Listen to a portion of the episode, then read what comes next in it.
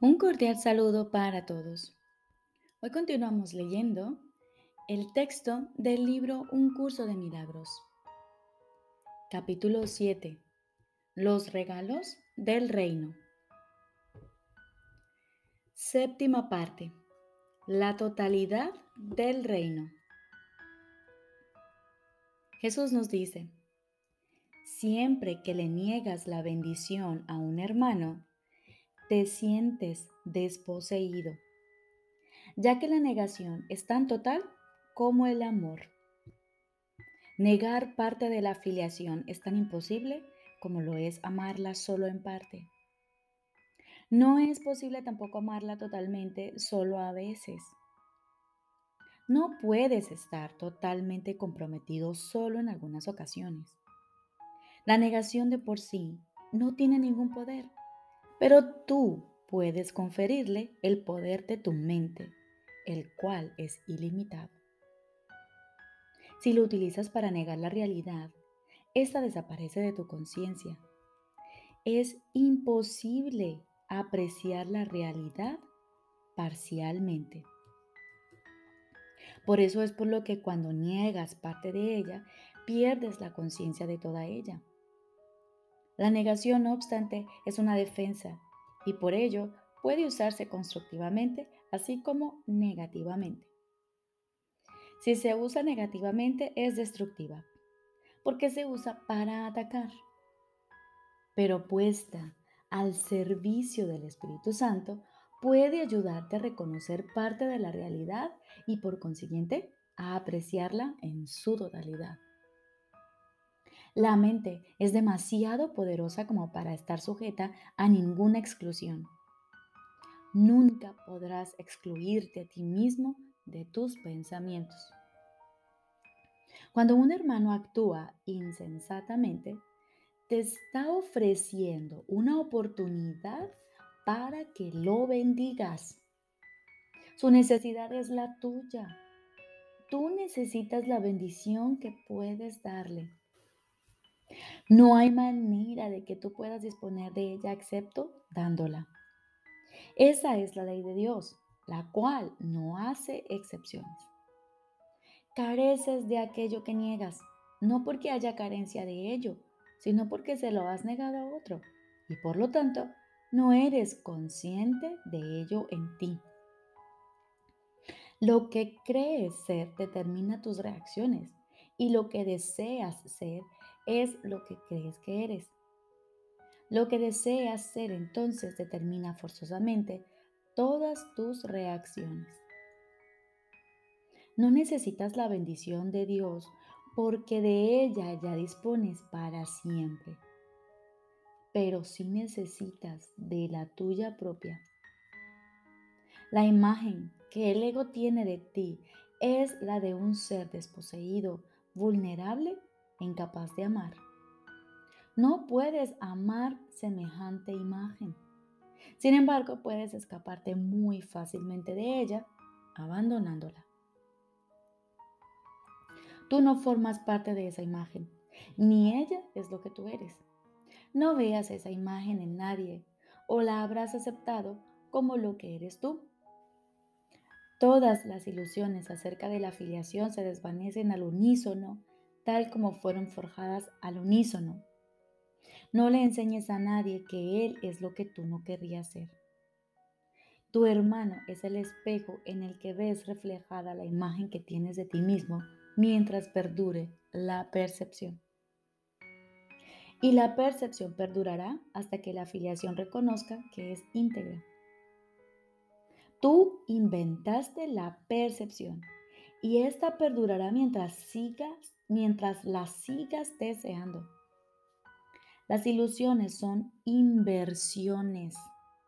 Perdurarán mientras le sigas atribuyendo valor. Todos los valores son relativos, mas todos son poderosos porque son juicios mentales. La única manera de desvanecer las ilusiones es retirando de ellas todo el valor que les has otorgado. Al hacer eso, dejan de tener vida para ti porque las has expulsado de tu mente. Mientras sigas, eh, mientras sigas incluyéndolas en tu mente, estarás infundiéndoles vida, mas no hay nada en ellas que pueda recibir tu regalo. El don de la vida es tuyo para que lo des, ya que fue algo que se te dio. No eres consciente de él porque no lo das.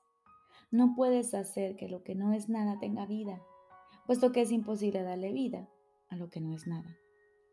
Por lo tanto, no estás extendiendo el don que a la vez tienes y eres. Y consecuentemente no puedes conocer a tu propio ser. Toda confusión procede de no extender vida, ya que esa no es la voluntad de tu creador. Separado de Él no puedes hacer nada. Y ciertamente, no haces nada separado de Él.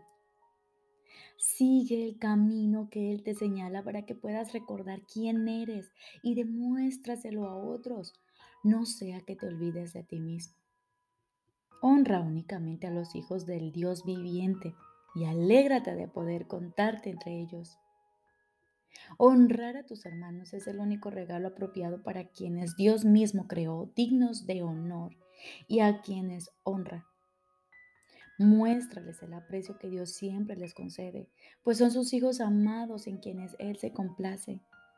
No puedes estar separado de ellos porque no estás separado de Él. Descansa en su amor y protege tu descanso amando. Pero ama todo lo que Él creó, de lo cual formas parte. Y no podrás aprender lo que es su paz y aceptar su don para ti para ti mismo y como tú mismo. Repito, ama todo lo que Él creó, lo que Dios creó, de lo cual formas parte, o no podrás aprender lo que es su paz y aceptar su don para ti mismo y como tú mismo. No podrás conocer tu propia perfección hasta que no hayas honrado a todos los que fueron creados como tú. Solo un hijo de Dios es un maestro lo suficientemente digno como para poder enseñar a otro. En todas las mentes hay un solo maestro que enseña la misma lección a todo el mundo. Él siempre te enseña la inestimable valía de cada hijo de Dios y lo hace con infinita paciencia, nacida del amor infinito en nombre del cual habla. Todo ataque es un llamamiento a su paciencia, puesto que su paciencia puede transformar los ataques en bendiciones. Los que atacan no saben que son benditos. Atacan porque creen que les falta algo. Por lo tanto, Comparte tu abundancia libremente y enseña a tus hermanos conocer la suya. No compartas sus ilusiones de escasez, pues de lo contrario te percibirás a ti mismo como alguien necesitado. El ataque nunca podría suscitar más ataques si no lo percibieses como medio para privarte de algo que deseas. Sin embargo, no puedes perder algo a no ser que no lo valores y que por lo tanto no lo desees. Esto hace que te sientas privado de ello. Y al proyectar tu propio rechazo, crees entonces que son otros los que te lo están quitando a ti. No podrás por menos que sentirte atemorizado si crees que tu hermano te está atacando para arrebatarte el reino de los cielos. Esta es la base fundamental de todas las proyecciones del ego puesto que el ego es aquella parte de tu mente que no cree ser responsable de sí misma y puesto que no le es leal a Dios, es incapaz de tener confianza. Al proyectar su creencia de mente de que tú has traicionado a tu creador, el ego cree que tus hermanos, que son tan incapaces de ello como tú, están intentando desposeerte de Dios. Siempre que un hermano ataca a otro, eso es lo que cree. La proyección siempre ve tus deseos en otros. Si eliges separarte de Dios, eso es lo que pensarás que otros están haciendo contigo. Tú eres la voluntad de Dios. no aceptes nada más como tu voluntad, pues de lo contrario estarás negando lo que eres. Niega lo que eres y atacarás al creer que has sido atacado. Más ve el amor de Dios en ti y lo verás en todas partes porque está en todas partes. Ve su abundancia en todos y sabrás que estás en Él junto con todos tus hermanos. Ellos forman parte de ti tal como tú formas partes de ellos. Cuando no entiendes esto, te sientes tan solo como se siente Dios mismo cuando sus hijos no le conocen. La paz de Dios radica en entender esto. Solo hay una manera de escaparse del pensamiento del mundo, del mismo modo en que solo hubo una manera de adentrarse en él, entendiendo totalmente al entender la totalidad. Repito, solo hay una manera de escaparse del pensamiento del mundo, del mismo modo en que solo hubo una manera de adentrarse en él, entendiendo totalmente al entender la totalidad. Percibe cualquier parte del sistema de pensamiento del ego como completamente demente, completamente ilusoria y completamente indeseable, y habrás evaluado correctamente todo el sistema. Esta corrección te permite percibir cualquier parte de la creación como completamente perfecta, completamente real y completamente deseable. Al desear solo esto, tendrás solo esto. Y al dar solo esto, serás solo esto. Las ofrendas que le haces al ego siempre se experimentan como sacrificios, pero las que le haces al reino son ofrendas que te haces a ti mismo. Dios siempre las estimará porque les pertenecen a sus hijos amados y a sus hijos le pertenecen a Él. Todo poder y gloria son tuyos porque el reino es suyo.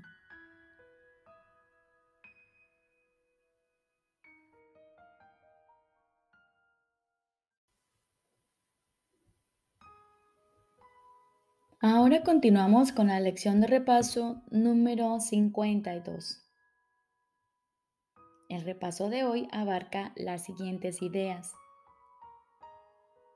La primera, estoy disgustado porque veo algo que no está ahí. Estoy disgustado porque veo algo que no está ahí. La realidad no es nunca atemorizante. Es imposible que pudiese disgustarme.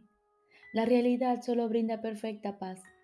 Cuando estoy disgustado es porque he reemplazado la realidad con ilusiones que yo mismo he fabricado. Las ilusiones me causan disgusto porque al haberles conferido realidad, veo la realidad como una ilusión. Nada en la creación de Dios se ve afectado en modo alguno por mi confusión Siempre estoy disgustado por nada. Segunda idea de repaso. Solo veo el pasado. Solo veo el pasado. Cuando miro a mi alrededor, condeno el mundo que veo. A eso es a lo que yo llamo ver. Uso el pasado en contra de todo el mundo y de todas las cosas, convirtiéndolos así en mis enemigos. Cuando me haya perdonado a mí mismo y haya recordado quién soy, bendeciré a todo el mundo y a todo cuanto vea. No habrá pasado y por lo tanto tampoco enemigos. Y contemplaré con amor todo aquello que antes no podía ver. Tercera idea de repaso. Mi mente está absorbida con pensamientos del pasado. Mi mente está absorbida con pensamientos del pasado. Veo únicamente mis propios pensamientos y mi mente está absorbida con el pasado. ¿Qué es lo que puedo ver entonces, tal como es? Permítaseme recordar que me fijo en el pasado para prevenir que el presente alboree en mi mente. Permítaseme entender que estoy tratando de usar el tiempo en contra de Dios. Permítaseme entender, permítaseme aprender a dejar atrás el pasado, dándome cuenta de que al hacer eso no estoy renunciando a nada. Cuarta idea de repaso. No veo nada tal como es ahora. No veo nada tal como es ahora. Si no veo nada tal como es ahora, ciertamente se puede decir que no veo nada. Solamente puedo ver lo que está aquí ahora. La elección no es entre si ver el pasado o el presente. La elección es sencillamente entre ver o no ver. Lo que he elegido ver me ha costado la visión. Ahora quiero elegir de nuevo para poder ver. Quinta idea de repaso. Mis pensamientos no significan nada. Mis pensamientos no significan nada. No tengo pensamientos privados. Sin embargo, es únicamente de mis pensamientos privados de los que soy consciente. ¿Qué significado pueden tener dichos pensamientos? No existen, de modo que no significan nada. No obstante, mi mente es parte de la creación y parte de su creador. ¿No sería acaso preferible que me uniese al pensamiento del universo en vez de obscurecer todo aquello que realmente me pertenece con mis míseros e insignificantes pensamientos privados? Recordemos, tenemos hoy la lección número 52 con cinco ideas de repaso que corresponden desde la lección 6 hasta la número 10. Y hoy las vamos a repetir en el transcurso del día. De tres a cuatro sesiones vamos a dedicar a cada una unos minutos para reflexionar en torno a estas ideas de repaso que nos ayude a integrar esta práctica en nuestra vida. Te deseo un feliz y maravilloso día.